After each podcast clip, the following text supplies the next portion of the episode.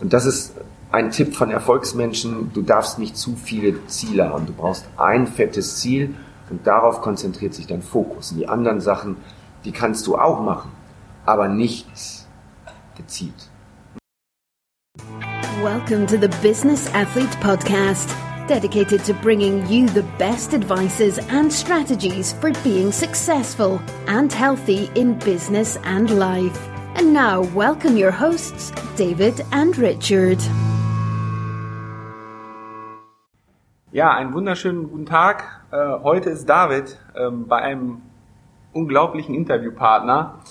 Wir haben jemanden, ich fange vielleicht mal von hinten rum an, ähm, ja, Europas äh, Verkaufstrainer Nummer eins, dann äh, Speaker of the Year, ähm, seit über 20 Jahren als Trainer tätig, Autor von über 50 Fachbüchern, wird im Juni eine Verkaufsveranstaltung zum, ja, mit über 10.000 Menschen in der Westfalenhalle füllen.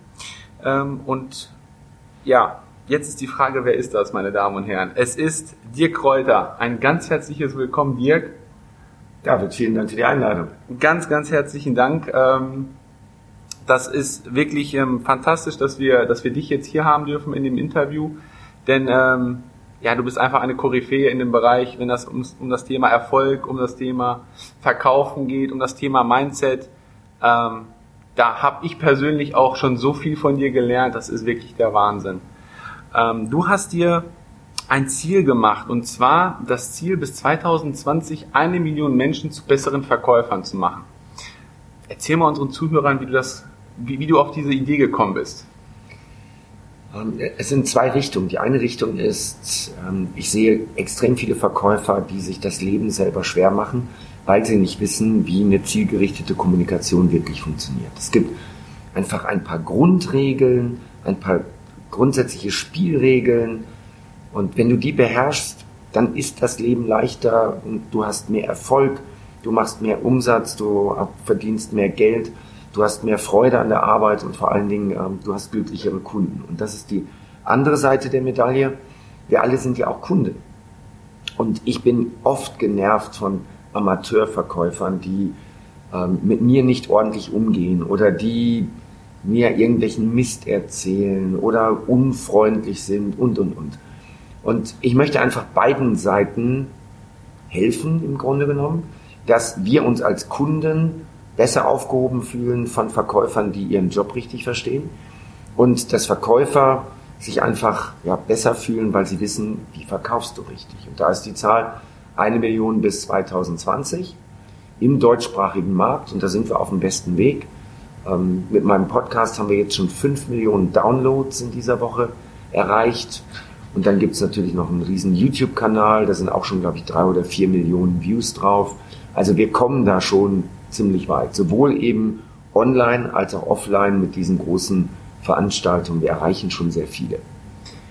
Ähm, das ist so geil, wenn man sich das anhört, ja, wie du das gemacht hast. Fünf Millionen ähm, Podcast-Downloads in, ich glaube, es war jetzt ein Jahr. Na, ein bisschen mehr, also es sind knapp zwei Jahre jetzt, nicht ganz zwei Jahre. Zwei Jahre, also zwei Jahre, fünf Millionen Downloads, sensationell. Mhm. Das ist echt der Hammer. Und ähm, ich stelle mir so die Frage, oder vielleicht stellen sich das einige die Frage, Du sprichst über das Thema Verkaufen. Wer muss sich denn eigentlich alles verkaufen? Sind es tatsächlich die Verkäufer, die mit Kunden agieren oder wie siehst du das? Es, es muss sich keiner verkaufen. Jeder verkauft sich automatisch.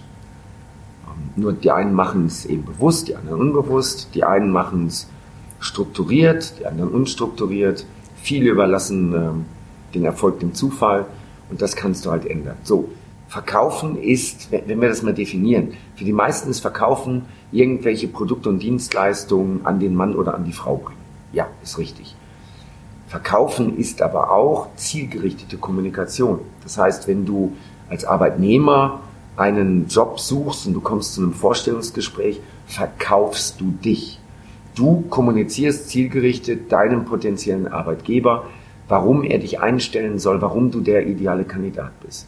Und heute ist es auch so, dass die Arbeitgeber sich verkaufen müssen, um die richtigen Leute überhaupt zu bekommen. Also das ist ein typisches Verkaufsgespräch. Oder wenn du Führungskraft bist. Mhm. die Menschen kommen ja nicht nur wegen dem Geld. Die Menschen kommen ja, weil du, weil, weil sie deine Ziele, deine Visionen teilen. Aber die musst du natürlich deinen Mitarbeitern als Führungskraft ähm, auch verkaufen. Du musst ihnen klar machen, warum es sich lohnt, in diesem Unternehmen zu arbeiten und mehr zu tun, als acht Stunden auf dem Schreibtisch aufzupassen. Sozialakquise ist auch, also wenn du Single bist, du willst als Mann eine Frau kennenlernen, du willst als Frau einen Mann kennenlernen, dann in Anführungszeichen verkaufst du dich auch. Zielgerichtete Kommunikation, du willst den anderen überzeugen, ähm, dass er dich näher kennenlernt und umgekehrt. So, also tausch mal den Begriff Verkaufen aus gegen andere Menschen motivieren, etwas zu tun, andere Menschen von etwas überzeugen, anderen Menschen helfen. Und dann sind wir bei dem eigentlichen Begriff Verkaufen. Also keiner muss sich verkaufen, wir tun das eh alle schon. In dem Moment, wo wir mit anderen Menschen kommunizieren, verkaufen wir. Und ja, ich rate jedem, dass er sich mit dem Thema beschäftigt, weil das Leben ist einfach leichter, wenn du weißt, wie das geht. Ja. Ja, also im Prinzip geht es in dem ganzen Leben, egal was man macht, wie man es macht, um das Thema Verkaufen. Wenn du mit anderen Menschen in der Kommunikation stehst, ja. Ja. Wenn du Computer liebst, daran schraubst, wenn du Holzfäller bist in den Bergen, dann ist das nicht so wichtig. Okay, ganz herzlichen Dank. Also für jeden, der etwas besser und es leichter im Leben haben möchte, ähm, sollte sich mit dem Thema beschäftigen, wie kommuniziere ich besser in dem Sinne und wie, wie bekomme ich es dazu, Menschen zu motivieren, das zu tun, was vielleicht ich auch möchte oder wo wir ein bestimmtes Ergebnis erreichen möchten. Okay, super. Ähm, bei uns geht es ja auch um das Thema ähm, Gesundheit, aber auch um das Thema Mindset. Und ähm, ich persönlich stelle sehr oft fest, dass, dass Menschen ja, wie in so einem Hamsterrad rumlaufen ähm, und, und Sachen konsumieren, wo sie im Prinzip ihr Mindset damit, also Mindset, was sie denken und wie sie denken, über, über welche Dinge sie was denken, ähm, dass sie da im Prinzip ja ähm, nicht auf der richtigen Seite sind, beziehungsweise sich da, sich, sich da selber im Weg stehen. Ähm, wie definierst du vielleicht das Thema Mindset oder, oder positives Mindset? Was sollte dazugehören? Oh, das ist natürlich ein, ein, sehr, sehr, sehr großes Thema. Mindset heißt für mich, das ist die eigene Einstellung. Das ist, wie pro programmierst du deine Gedanken? Wir haben 70 bis 80.000 Gedanken, die wir pro Tag denken. 70 bis 80.000. Ähm, 98 Prozent davon sind übrigens Gedanken, die wir wieder, zum wiederholten Mal denken. Also wir haben gerade mal zwei Prozent Gedanken, die wir, die wir nur zum ersten Mal denken. Und das Spannende ist, von diesen ganzen Gedanken sind gerade 90 Prozent sind negative Gedanken. Weil in unserer Welt wirst du extrem stark auf negative Gedanken gepolt. Du guckst dir die Bildzeitung an, du guckst die Nachrichten, da, da wird selten über Erfolge gesprochen, da wird im Schwerpunkt über negative Sachen gesprochen. Hier ein Autounfall, da ein Stau, da ein Flugzeugabsturz, da ein Banküberfall, da ein Mord, was auch immer. Das heißt, auch wenn wir uns Spielfilme angucken und so weiter, du wirst die ganze Zeit auf das Negative programmiert. Und dann sollst du ein positives, dynamisches, motiviertes Leben führen, wenn du die ganze Zeit das reinkippst. Bei dir geht's um Gesundheit und Mindset. Beim Körper wissen wir das alles. Wenn du rauchst, tust du deinem Körper nichts Gutes. Wenn du nur Süßigkeiten isst, wenn du, was weiß ich, sehr kalorienhaltige, zuckerhaltige, koffeinhaltige, alkoholhaltige Nahrung zu dir nimmst, dann vergiftest du langfristig deinen Körper. Das gleiche machst du aber auch mit deinem Kopf. Du vergiftest deinen Kopf, wenn du bestimmte Dinge ständig da reinpackst. So, jetzt ist die Frage, was kann ich dagegen tun? Da gibt es ganz, ganz viele Möglichkeiten. Das erste ist, überprüf mal deinen Medienkonsum. Sind das die richtigen Medien, die du konsumierst? Ähm, es gibt zum Beispiel eine Zeitschrift, die als Ziel hat, dass sie nur positive Nachrichten verbreitet. Nichts anderes, nur positive Nachrichten. Sehr geiles Geschäftsmodell. Ähm, zweitens, überprüf mal dein Umfeld. Hast du dort Energiesauger, die immer nur jammern, die immer nur sagen, das Glas ist halb leer statt halb voll, ähm, die, die sich äh, Montag schon auf Freitag freuen oder hast du Leute, die sich Freitag schon auf Montag freuen? Ähm, achte auf dein Umfeld, achte darauf, was denkst du? Und du kannst dein eigenes Denken natürlich auch sehr, sehr weit selber beeinflussen. Zum Beispiel über Ziele, dass du dir Ziele setzt. Oder dass du beispielsweise, dass du Dinge visualisierst, die du gerne hast. Dass du Tagebuch führst. Mhm. Tagebuch führen machen die meisten Menschen irgendwie in der Pubertät. Mehr Mädchen als Jungs, aber Tagebuch führen und zwar ein Tagebuch, was sich nur auf den Bereich Erfolge fokussiert das ist unglaublich hilfreich, weil du so dein Unterbewusstsein viel stärker auf die positiven Sachen fokussierst. Man nennt das dann ein Erfolgsjournal, mhm. dass du einmal am Tag hingehst und du schreibst drei bis fünf Dinge auf, die an dem Tag Erfolge für dich waren, die gut funktioniert haben. Und dann änderst du auch dein Mindset und dann, so wie du auf deinen Körper achtest mit mehr Bewegung, Sport, ähm, was weiß ich, welches Equipment du nutzt, dass du bei der richtigen Herzfrequenz trainierst und so weiter. So achtest du dann eben auch darauf, wie fütterst du dein Gehirn. Sensationell. Also es ist tatsächlich so, dass man sich das erstmal bewusst werden muss. Und nachdem man es sich bewusst gemacht hat, ähm, die einzelnen Medien dahin steuern, dass man positiv gepolt wird und gleichzeitig sich selber Ziele aufschreibt, diese Ziele auch visualisiert und ein Erfolgsjournal führt. Sag mal, Dirk, hast du einen, einen Tipp, wie man oder welches Medium man konsumieren könnte, wo man das, das Mindset oder das Bewusstsein, Unterbewusstsein damit ja ein wenig ähm, steuern kann, beziehungsweise sich schon mal positive Dinge anhören kann? Also das, was wir gerade machen, ist äh, etwas, was ich vor zwei, zweieinhalb Jahren erst entdeckt habe, äh, nämlich Podcast. Und mit Podcast kannst du halt sagen, ich suche mir die richtigen Autoren aus, die, die über positive, positive Dinge reden. Ich suche mir wirklich Sachen raus, die mich interessieren. Ähm, das ist das eine. Das gleiche ist YouTube. Du musst dir vom Fernsehen nicht diktieren lassen, welches Programm du guckst. Du kannst auch bei YouTube ganz gezielt dir bestimmte Videos angucken. Ich kenne einen, ähm, einen Leistungssportler, der jeden Morgen damit beginnt, dass er sich Motivationsvideos anguckt. Ähm, es, es gibt zum Beispiel einen Kanal, den ich sehr mag, der heißt Matthäus. Matthäus ist, ein, ist so ein Videospezialist aus Polen und der schneidet halt bestimmte Filmszenen zusammen und hinterlegt die mit einem sehr geilen Text. Das sind manchmal nur drei Minuten, manchmal sechs Minuten und dieser, dieser Leistungssportler beginnt den Tag damit, dass er erstmal 15 Minuten, direkt nach dem Aufstehen, 15 Minuten sich das Zeug reinpfeift. Da wird natürlich deine Festplatte nochmal komplett neu formatiert. Das ist natürlich mega. Ne? Also das YouTube, Podcast, Bücher, insbesondere Biografien, finde ich extrem wertvoll. Hörbücher hören. Auch hier empfehle ich Biografien von Menschen, ähm, die möglicherweise nicht die ganze Zeit ein tolles Leben hatten. Das ist meistens so. Die aber dann das Ganze ins Positive wirklich gedreht haben. Ähm, Biografien, da kannst du viel von lernen. Du musst natürlich auch im Hinterkopf haben, ein, eine Biografie wird geschrieben damit sie später gut verkauft wird. Es ist ein Wirtschaftsprodukt. Das heißt, es werden natürlich bestimmte Stellen auch, ich sage mal, besonders positiv dargestellt und andere Stellen rausgelassen. Aber wie auch immer, du musst es ja nicht komplett gut finden, aber es gibt immer ein paar Sachen da drin, wo du sagst, Mensch, das ist richtig gut und das bringt mich dann nach vorne und das programmiert mich auf Erfolg. Geil.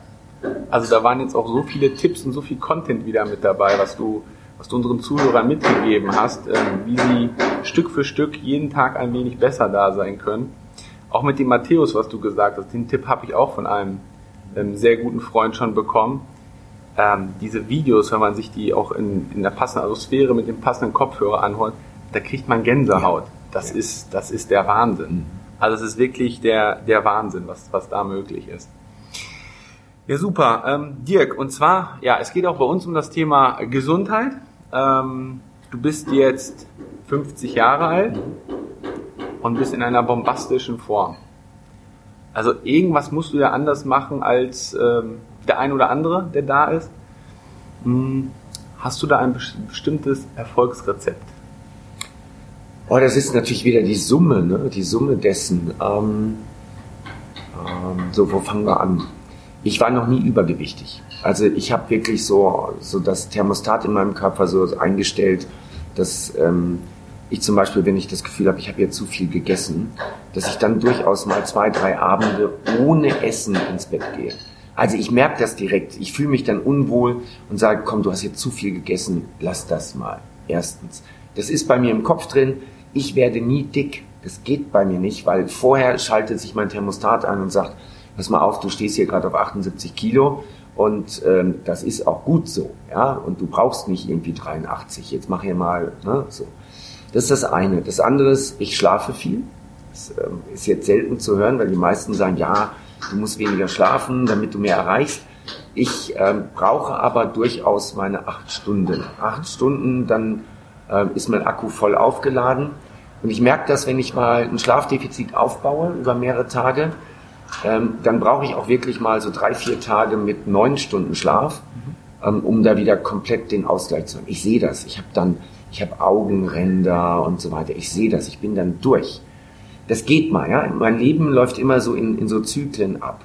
Ähm, es gibt Belastungszyklen, da gebe ich Tage, Wochen Vollgas. Und dann gibt es aber auch Entlastungszyklen, wo ich wirklich dann mal ein, zwei, drei Wochen ruhig mache.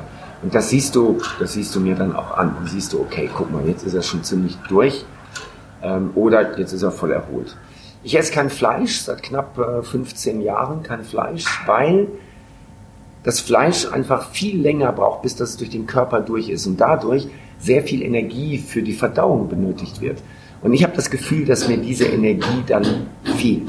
Deswegen esse ich kein Fleisch. Ich liebe Sushi. Ja, das, darauf verzichte ich nicht, aber Fleisch ähm, habe ich, wie gesagt, seit 15 Jahren aus dem Speiseplan gestrichen. Ähm, was noch? Ich trinke extrem viel Wasser. Mhm. Also bei einer Veranstaltung, wo ich dann auch wirklich acht Stunden, neun Stunden ähm, auf der Bühne bin, da gehen durchaus vier bis sechs Liter Wasser durch. Ne? Also ich muss irgendwie jede Pause erstmal zur Toilette. Ähm, das ist der Nachteil dabei, aber der Vorteil ist, ich kipp so viel Wasser rein und dadurch bleibt einfach die Leistungsfähigkeit sehr, sehr weit oben. Ich kriege dann zwischendurch auch äh, nicht nur Wasser, sondern so heiße Zitrone oder Ingwer ähm, in heißem Wasser drin und solche Sachen. Das funktioniert gut. Ich lebe aber jetzt nicht wie ein Mönch, sondern wir haben auch dann Backstage bei solchen Veranstaltungen immer zwei, drei Typen Schokobombs, ja, die gibt's dann auch. Und das ist dann auch der Grund, warum viele Mitarbeiter gern mal kurz in meine Kabine kommen, weil sie sehen, da gibt's Süßigkeiten. Ne? Ja, ich mache Sport. Ähm, je nachdem, wie der Alltag es jetzt gerade zulässt, äh, gehe ich ins Fitnessstudio, gehe laufen, mache Wassersport, aber eigentlich ist es im Schwerpunkt äh, des Fitnessstudio dreimal, viermal und wenn ich viel Zeit habe, auch fünfmal. Ich mag, ich trainiere grundsätzlich ohne Trainingsplan, ohne Trainer, ohne Personal Coach.